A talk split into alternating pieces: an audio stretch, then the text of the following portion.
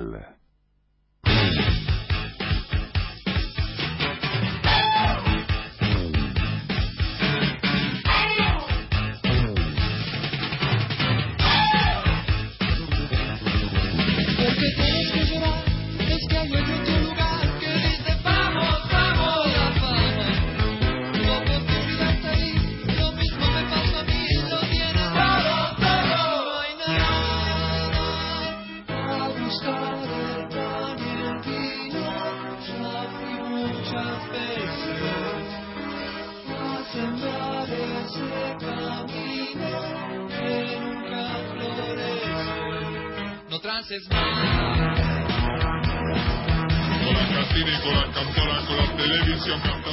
Qué grande, qué lindo que es volver a escuchar eso una y otra y otra vez.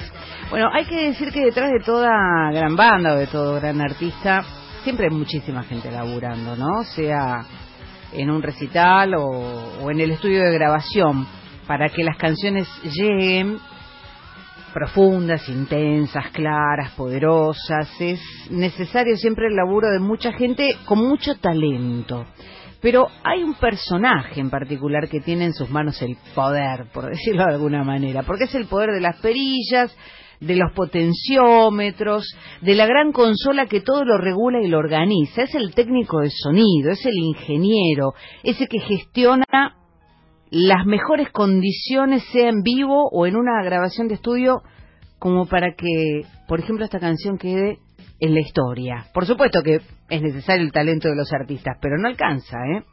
Y en la historia de nuestra música, de la música popular argentina, hay un par de nombres fundacionales y uno de ellos es nuestro invitado de esta noche. Señoras y señores, recibimos más que satisfechos, contentos al capo de los capos, Amílcar Gilaber. ¿Cómo le va? Muy buenas noches. Muy buenas noches a ustedes y a todos los que nos escuchan. Muchísimas gracias por esas apreciaciones, pero este, me voy a poner muy orgulloso. Pero tiene que ponerse orgulloso. Derecho, ahora, nosotros que mucho no entendemos de la parte técnica porque nosotros somos los que decimos, ay, me subís un poquitito el retorno y vos arreglate del otro lado del vidrio, Ah, digamos, sí. ¿no?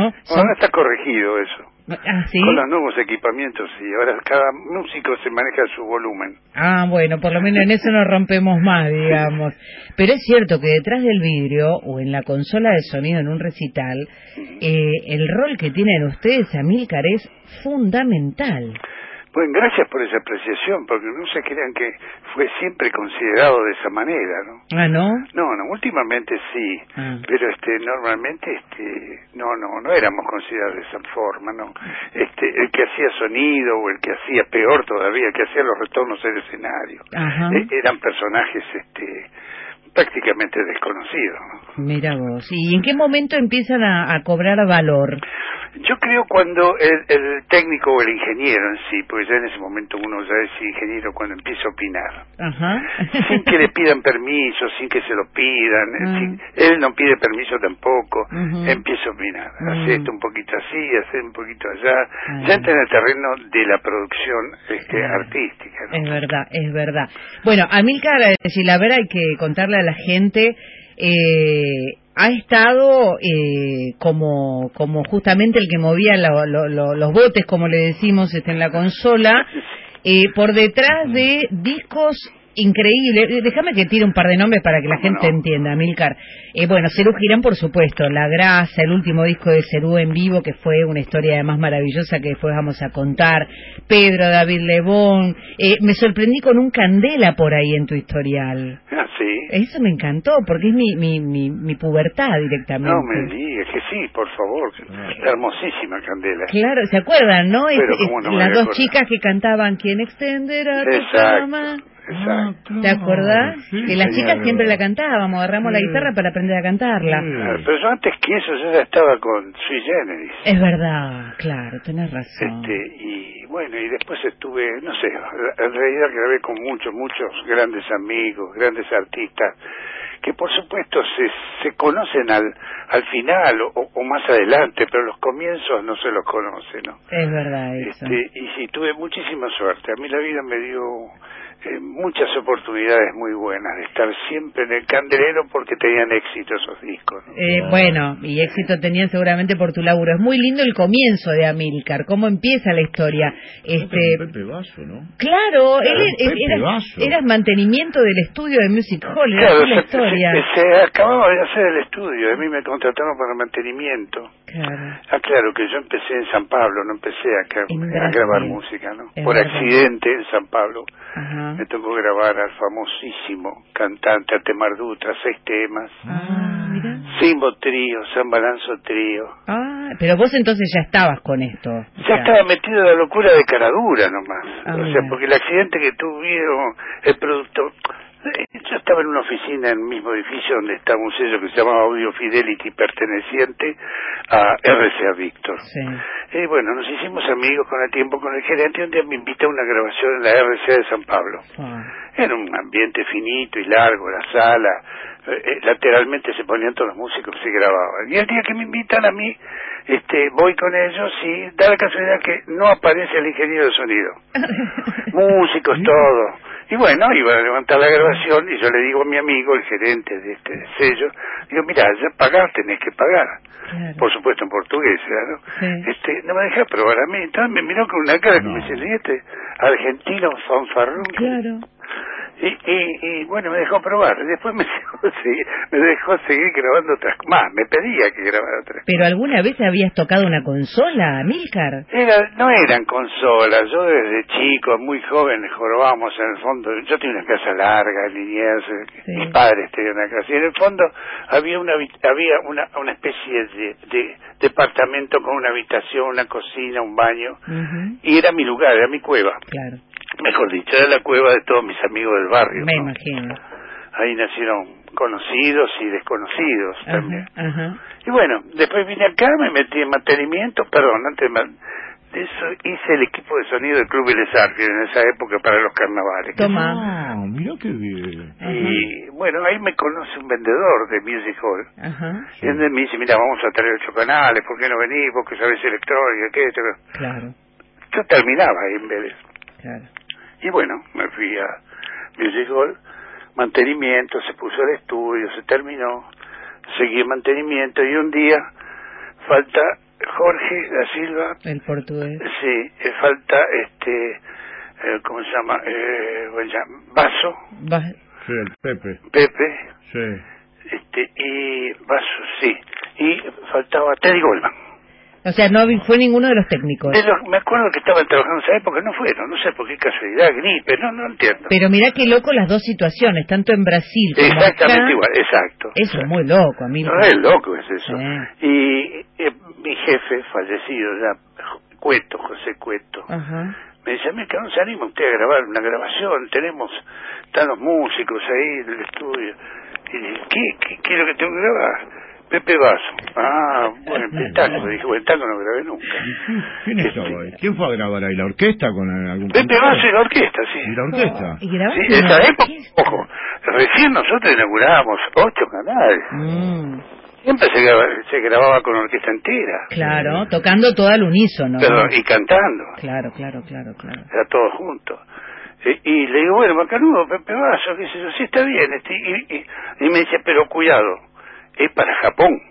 Ah, Ah, claro. no, y a vos no te achica nada entonces, No, no, por eso digo, siempre fui muy caradura, porque al contrario, a mí cuando me aparecen esos desafíos me pongo más gordo. Ah. Sí, de, de caradura que uno es nada más, ¿no? Pero muy bien, bueno, o sea que lo tuyo es oficio puro. Sí, sí, no, no, yo, yo- o sea, yo aprendí estropeando cosas, no, no. Estropeando cosas. Sí, sí, sí, siempre, siempre. Eh, Perdón, es el mecanismo mejor que existe de enseñanza. Claro, ensayo-error, ¿no? Prueba el, el error. error. El, el profesor le corrige el error, pero este, como mecanismo de enseñanza, ahora que soy profesor en la UNTEF, Es verdad. es una maravilla, ¿viste? Claro, el problema es cuando estás en el medio de la grabación, no sé, de los niños que escriben en el cielo, por ejemplo. Ah, qué lindo. Este, pero igual ya no pifiabas a esa altura, me parece. Siempre uno mete lío. Lo que pasa es que la gente escucha la música, o sea, no, no se pone a ver quién grabó el estudio, eso después. Claro. Pero en este medio si me das el tema, tengo el artista, ¿no? Como productor. Claro, es verdad. El tema manda, ¿no? Sí, sí, pero igual este eh, los nombres de ustedes, digo de ustedes porque pienso en vos, pienso en el portugués, pienso en Mario Breuer, son nombres que, que son muy importantes. Están... ya venís con una generación que se te fue influyendo de alguna manera este trabajo. Mm. Y más en el medio donde estás. ya si habrás escuchado música ahí, ¿no? Sí, sí. y casi siempre somos los que generamos esa música, no solamente los músicos, sino los ingenieros. De ahí en adelante se empiezan a usar un montón de lugares, ¿no? Mm. Pero este, ustedes son una generación que no le protestaban porque yo escuchaba a los Beatles de chico, ¿viste? Mi viejo tanguero, mi tío tanguero tenía una orquesta de tango, y como el, el niño está escuchando a los Beatles. Bueno, este, y, y bueno, eh, maravillosa época, ¿no? no la fundacional. Sí, tremendo, eh, realmente de música era terrible. ¿Y de ahí de, de José Vaso a cuánto estamos de, de Charlie, de empezar con... De no, de, Charlie sí, un poco después fue porque me empecé a meter entre grandes artistas, China María Hidalgo, por ejemplo. Ah, también, claro, este, no, te privaste de nada. No, juro que no, eh, eso es verdad. Tuve la bendita suerte de no privarme con nada. Además vos estuviste tanto en estudio como encargándote del vivo, que son dos situaciones muy diferentes. Y sí, si me preguntas cuál me gusta más es el vivo. Adrenalina pura es y, y sí, en el vivo no tenés tomados. Mm, qué momento. ¿Cuál fue el que más te costó organizar todo para que sonara? A ver, ¿te acordás? ¿Tenés alguno que te sacó canas verdes, Amílcar? Sí, sí, sí, sí, sí, sí, Cerú, no hay ninguna duda, los quiero con todo el alma, me dieron la absoluta libertad, pero la preparación para escenario, Cerú fue ah. el más... Porque, hacíamos juegos, de, de, de juegos de escenario, o sea, son uh, tipos de juegos que se utilizan este, yo eso ya lo había leído, que se utilizaban para hacer más versátil la función en vivo. ¿Cómo, cómo es eso? A ver, ¿de qué que se venís tocando, se corta la luz y ¿qué haces? ¿Parás? Ajá. No, tenés que seguir tocando. Sí, sí. Aunque no suene el equipo. Claro. Bueno, para eso tenés que tener la condición de por lo menos haber experimentado antes, haber probado, haber ensayado, ¿no? Sí. Eh, aparte. Te improvisaban en, el Exacto, que improvisaban en, claro. Se corta los monitores, no la luz, y tenés que mirar a los otros qué mueven, qué pie mueven, este, y, y, y seguir con el tiempo, porque no estás oyéndote ni vos ni los demás. Mirá qué increíble. Ahora, evidentemente que se cortara la luz era una variable posible. Sí, cosa que hoy no la podemos pensar porque hay grupos electrógenos o qué sé yo qué cosa. No, no, puede seguir pasando. Ah, mira. Uno puede preparar, este, ser muy prolijo, este, ser súper conservador y el accidente existe. Claro, claro. Eh, con Amilcar Gilaber estamos charlando que ha sido el creador de los ensambles y las mezclas y los sonidos de qué sé yo, todas las bandas, había así por haber. ¿Qué diferencia puede haber, por ejemplo, por tomar dos al azar, eh, Amilcar, entre eh, darle, crear el sonido a, Divididos, por ejemplo, que la planadora del rock respecto de Pastoral, que es una cosa que oh. nada que ver, más este melancólica, este, con, con un dejo hasta de romanticismo, ¿Es, es muy diferente la tarea, el rol tuyo? Y así, porque, eh, por ejemplo, con los primeros, con el dúo, sí. estaban peleados y yo grababa una voz con uno y el día siguiente la otra voz con otro. Ah, mira. de Michelle se peleaba con... Claro, exacto.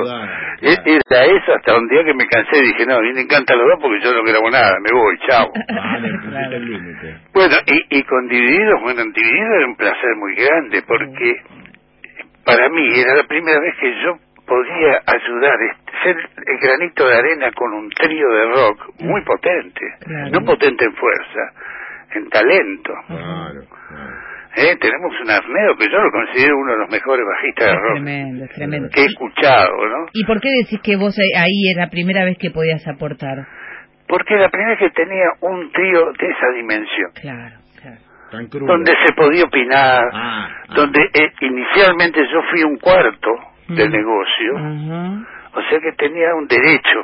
Mira. y era importantísimo, porque mi derecho no era económico, no, claro. sino era artístico, era sonora, seguir subiendo esa escalera que uno tenía, Ajá. ¿no? Y participando de cosas, por ejemplo, que tocó 13 veces el Chango Espaciuc en obras. Sí, claro.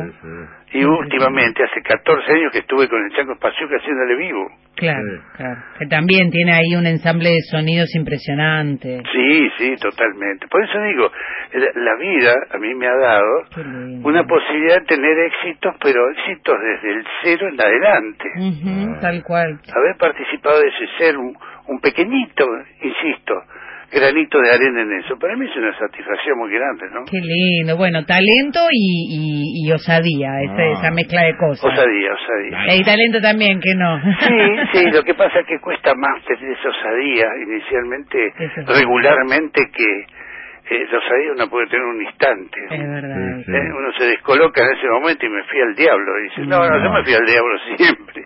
Qué Siempre grande. estuve de la mano de él, ¿no? Qué grande, Amilcar. ¿Qué tal Miguel Abuelo? Mira, con Miguelito, abuelo, eh, no fue una experiencia triste cuando yo lo conocí en persona. Lo conocía del medio y demás. Sí. Pero cuando me tocó producir a los abuelos de la nada, Mm. eh, no tuve una maravillosa este, relación con él porque grabé todos los playbacks de todos los Sí. temas y cuando tocó que él tenía que poner las voces yo le ponía el micrófono todo bien. Le mandaba el playback cuando tenía que cantar se ponía a dar vuelta alrededor del micrófono. Mm. Entonces le digo Miguelito no si querés el efecto Leslie te lo hago yo después cantar normal una dos tres diez veces lo mismo repetía. Este un día corto la sesión segundo día segunda sesión lo mismo. Mm. lo hago rápido estamos en radio no Sí.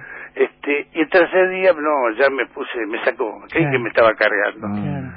Y bueno me dijo yo voy a hablar con Greenman te voy a hacer echar que esto que lo otro le eché, terminé levanté la sesión dije muchachos sí el autor de cada tema lo canta pero cómo lo canta lamento mucho soy el productor si no sirve se tira y así nació Singamulán así nació ¡Ah! No te lo puedo creer. te lo juro, después Ah, al final estuvo Miguel. Abuelo y le hicimos grabar, pero ese fue el inicio de los abuelos nada grabando. Revelador. Ahí graba por primera vez Mario Breuer, que era mi asistente, Sí. y lo siento grabar Abuelo de la Nada. Ah, mira. Claro, porque no te lo bancabas más. Miguel con su cuello Con te es- volvía loco. Con este loco agarrá vos, seguí vos. le. No, pero era un hermoso loco. Obvio, obvio. Hermoso loco era, pero eh, hay que estar en una tensión alrededor de gente que es muy ansiosa. Mm. No, y además los músicos este se- ya tienen en sí un mambo, músico de rock, qué sé yo, ¿eh? hay que hay que saber gestionar todo eso. Sí, el- esto lo voy a implementar dentro de poco en la facultad para meter un psicólogo. Sí, sí, sí, no, realmente, Me lo digo seriamente. bien, Me parece muy bien. La comunicación es fundamental. ¿Qué te parece? Totalmente de acuerdo. Eh, bueno, esto es apenas mojar el pancito en la salsa, esta charla, este comienzo de charla con Amilcar. Este, nosotros ya estamos llegando a las noticias porque acá las mandamos y 50 Amilcar. ¿eh? ¿Ah, sí? Sí, somos gente así medio rara. Buenísimo. Este, pero la verdad que ha sido un gustazo enorme para todos los que tienen ganas de, de- de saber este, por dónde anda esparciendo sabiduría. Está en la Universidad Nacional de 3 de Febrero dando clases. Sí. Pero para esparcir sabiduría, decirles que hay que estudiar. Bueno, pero hay que estudiar con los que saben, como vos. Ah, sí, sí. como- Ese es el tema. O como otros, mejor que yo. O como otros. Amilcar, un gustazo conocerte. Igualmente, ha sido un placer, el gusto es mío. Te mandamos un abrazo gigante. Igualmente. Un abrazo, gracias, gracias. Eh, capo. Amilcar Girador, ¿cu- capo claro, este, este tiró paredes con todos. No, hay que pedirle que venga. Sí, un día tiene que venir. Tenemos que En venir, empezamos a repasar discos y Todo. que van a volar las anécdotas. Todo. Eh, Es un programa ómnibus ese. Hermoso. Lo hacemos en varios tomos. Hermoso. Amilcar Gilaber, huésped de honor de la